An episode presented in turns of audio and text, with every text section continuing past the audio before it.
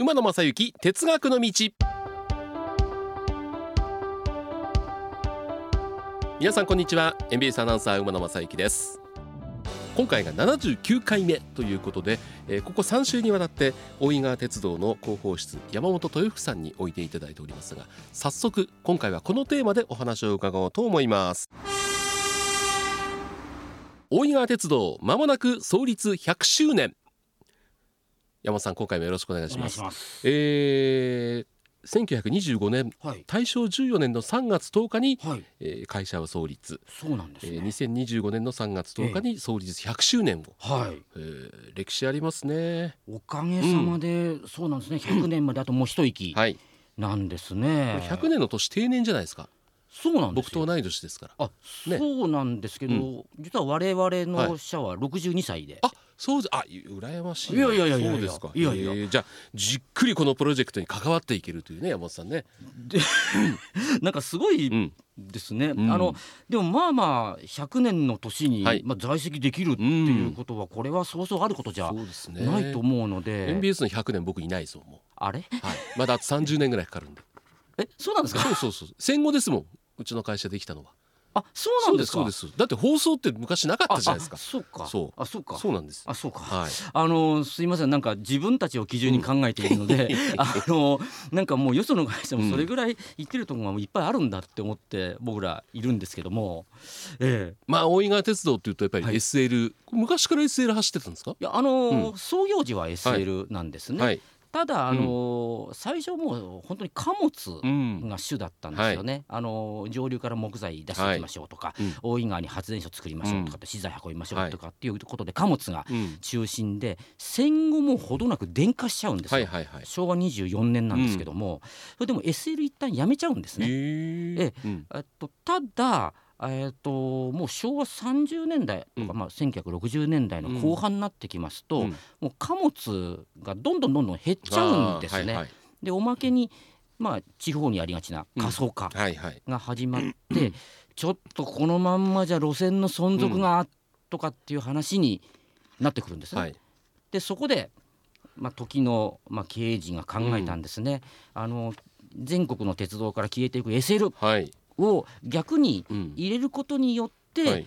ちょっと観光路線あるいは保存の鉄道なるほど。のカラーを出しながら路線を維持していこうじゃないかはい。っていうことで、路線あ SL を始めていく、はい。それが今に始まうるん SL うん。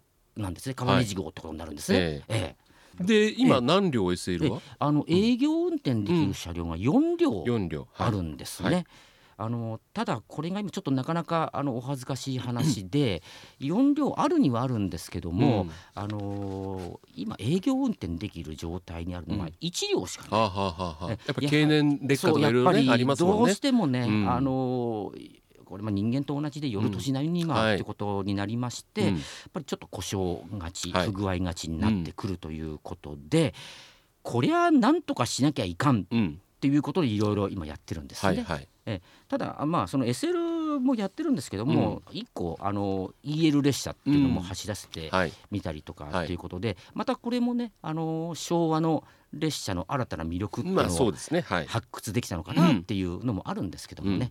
ただやっぱり基本的には我々 SL の鉄道なので、SL をおの運転をなんとか安定化させなきゃはい。っていうことで、うん。実はあの兵庫県あの加東市という。あそれで前回加東市に行ったお話をした。そのつながりですね。なるほどなるほど。それで実は今年、うん。もう寒いうちからはい。兵庫県とか大阪にうん。何回も何回も、来ていまして、うん。それでまあその流れでうん。関西の鉄道にはい。乗っては出ね。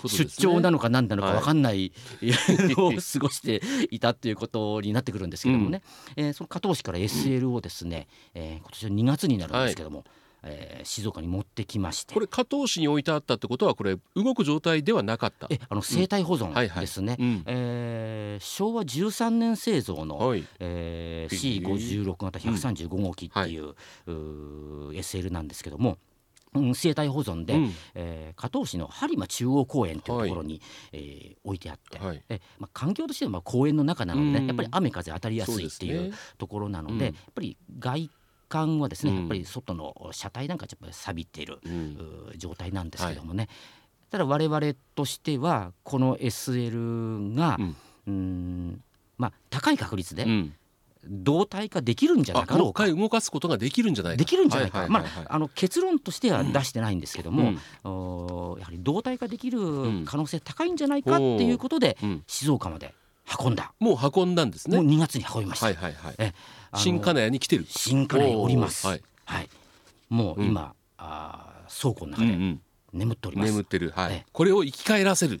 そうなんです。ということですねこれね。れを、うん。あのその創立うん。100年プロジェクトはい。の一環でうん。やろうじゃないかっはい。ていうことにもなってるんです。うん。で、えーただですね、はい。これがなかなかやっぱり SL の動態化っていうのは、うん。あーどうしても出るお金がそりゃそうですよね。半端じゃない。はい。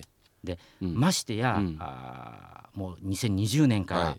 これはまあどこの会社でも同じなんですけども、コロナ禍。ですね。でなかなか、あのー財務の面から言いますと、おちょっとちょっとしんどいなっうん。ていうことになるんですね。はい。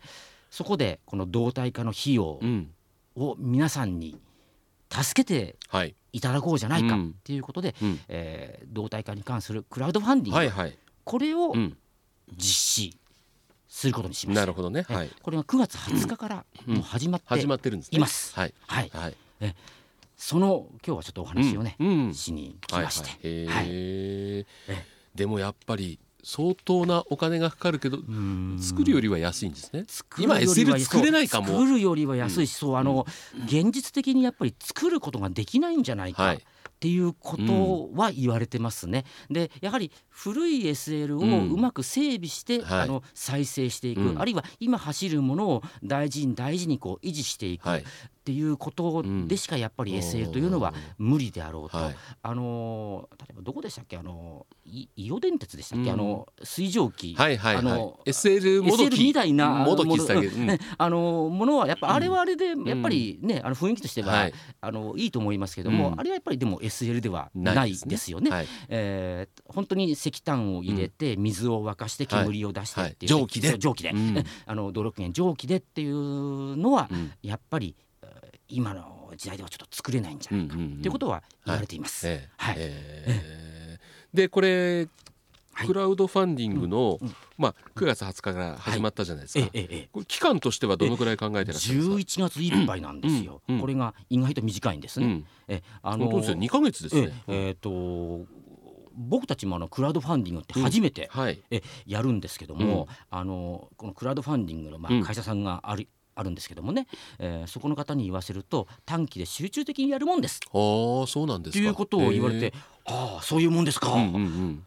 さようですか、うん。っていう感じでもうもううなずくしかないような状態で、はい。なんかもう教えられるがままにっていう感じでやってるんですがね、はい。ただこれ実はちょっとなかなか問題がありまして、うん。あのクラウドファンディングっていろいろ僕もサイトを見て、えーまあ、勉強までもいかないですけどいろいろ見たんですけども、は目標額って何百万とか、うん。あ頑張っても何千万1,000万とかうん一千数百万とかはい。なんですけど、我々の目標額がなんか1億円と1か億円はい。なんかこれがちょっと、うん。なかなかあの我々えー関係するものは、うん。ちょっとなかなか心が重いなっはい。て思ってまして、はい。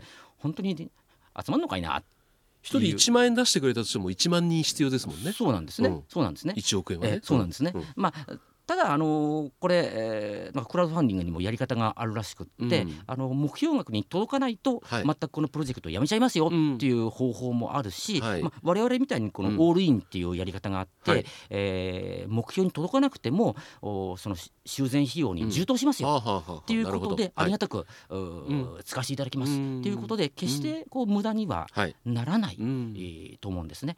でぜひですねあの皆さんの本当にもう温かいうん。お気持ちをですね、はい。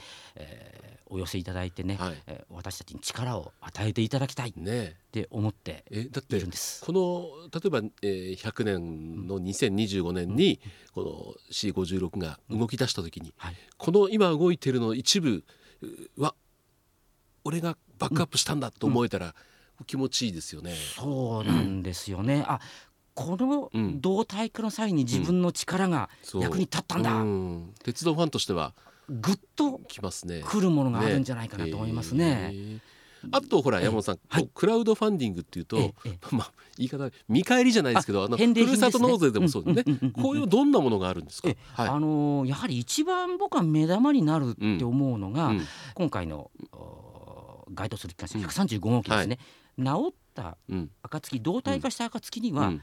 ご自分で運転してください。お SLO はい。これ難しいですよ SL の難しいと思いますよ、うん。あの僕はとても思わないですね、運転してれば、えーなんか難しそうですし、うんうん。えーなんかどっかぶつかっちゃ う。し なのでとても僕は思わないですけど、はい。でも運転してくださいっはい。ていうのがやっぱり一番目玉なのかな。えーっとそれとやはりその次に目玉なのは、うん。営業一番列車うん。に乗る、はい。乗れる権利、あーはいはい。えそれはうん。あのありますえね。ー。それと一個お笑いがありまして、うん。はい。えっ、と僕の手形。はい。いや山本さんの。ベタってなんか、関取よろしく、まあそれだけね名物広報です。なんか、はい。鉄道ファンにはたまらない。いつの間にかなんかうん僕が、うん。あのそんなようなあのに借り出されて、うん。なんか手形を何枚打つのかな。へー。なんか割合これはあの、お手軽コースらしいですので、あ よろしければうんうん。どうぞうん。って、あのもう一枚一枚これ違いますので、はいはい。はいそうですんな手手作りですね。手作りですので、へー。そんなものもある、うんうん。ということなんですね。はい。えええとかああとナンバープレートもありましたね、ナンバープレートとかあの横サボあうん。の相性版例えば我々川根路なんですけども、はい。それのあの営業初列車に、ーうん。えー使用してます。使用済みの、うん。お相性版ですね。サボね。そはい。サボですね、うんうん。あとかあるいは、えー川根路とか急行川根路とか書いてあるんですね、その相性版うん。も使用済みのものとかね、うんうんうんそのようなものもね、うん。えー返礼品としてね、へー。用意をしてありますね。はい。はい。大井川鉄道で今までこう生態保存されてたものを動態化したっていう実績ってのはどうなんですか？あるんですよ。ええあの2001年に、うん。えー、と熊本県からうん。SL を持ってきまして、はい。えーそれを2年かけて、うん。動態化したことがあるんです。はい。えなのでその時が本当にこれは短く済んだんだってことでうん2年なんですよね。はい。で今回もその56が、うん。まあどうでしょうどれぐらいかかるんでしょうね。これ。うん。いや始めてみないとちょっとわからないっていうはい。ところがあって、あのどれぐらいかかりますってのは明言はうん。してないんですけども、あーやっぱり、まあ 100- C10 時109時の例からすると、おやっぱり短く見ても2年はかかるだろうと、はい。あまあそれ以上は当然かかるだうろうと。んうん。で修復費用としては今の時点でうん。見積もるのはうん。3億円ぐらいかなはいはい。ということで、でもこれも進行によっては、うん当然それを回ってしまうだろうはい。ということがあってちょっとそこが明確にね今うん。表現できない、うん。えー状態なんですね。ね、ええまあでもおぼちぼち始めとかないと、ええ2025年の創立100周年事業としては間に合わなくなってしまう。そうあのできればうん。一番これ美しいのがね、うん。その2025年に、うん。あの動態化あして一番列車が走りますよっていうのが一番これ美しいには美しいですよね。はい。はい。だけどまあそこのところでねあの時間ありきで、うん。あの考えてしまうと、はい。あのどっかでやっぱりあの無理が来てしまうでしょうからねええ。ここをやっぱり整備陣もね、うん。じっくり、うん。あの取り組んでほしいなとはい思いますし、我々もそこで急いで急いでっていうのは、うん。あの言わないようにしないとうん。いけないと思いますしね、ねえ。そこはもうじっくり本当に我々も待ってね、はい。あの我々でこの動態化に対してね、うん。あの例えば皆さんにはクラウドファンディングってお願いするんですけども、我々でもやっぱり社内で何かできることがあるんだろうかっていうのはうん。もう一回見つめ直しながらね、うん。えーこの動態化事業をね、はい。取り組んでいこうっていうふうに思いますね。ええ。ーこれ山本さん詳しいことは大井川鉄道、大え鉄のホームページとか。々のホームページからうん。このクラウドファンディングのホームページに、うん。あの飛ぶことができますので、はいはいはい。えそこであの、ご覧いただければ、うん。はい。よろしいかと思います。えー。これは僕もなんかちょっとはい。あできたら僕の手形の。多分山本さんの手形はえあのこれに応募しなくても、ええ。ーいただけるんじゃないかああなと思ってるんで、のまあここで終わりにこれ打っていきましょうか。ね、ぜひぜひ。それ。まあでもそんなこんなで関西にね、えーずっといらっしゃってはい。いろいろおされてて、え今回ねちょっとねいろいろおスケジュールが合わなくて山本さんと一緒に鉄道を乗ることができなかったんですけど、次回はぜひぜひねまたいらっしゃる時はお声かけいただいて。はい。あのね今回こうやってお話ししていただいたことがまたクラウドファンディングのね皆さん協力につながって、はい。えー我々のこのポッドキャストの番組もはい。ね、えー同体化にちょっとでもえお力になれればはい。ということで、ぜひ。はい、お話を伺いましたんで。ありがとうございます、今回ありがとうございました。ありがとうございます。3週にわたってはい。山本さんにお話を伺いました。お邪魔しました。はい、えー、大井川鉄道株式会社広報室山本豊福さん、えー、3週間ありがとうございました。ありがとうございました。失礼しました。この後もご安全にお過ごしください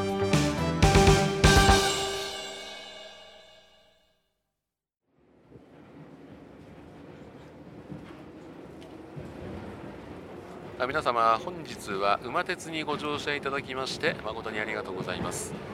え次は終点茶屋町茶屋町でございます。どなた様もお忘れ物なきようにご準備お願いいたします。馬鉄またのご乗車お待ちしております。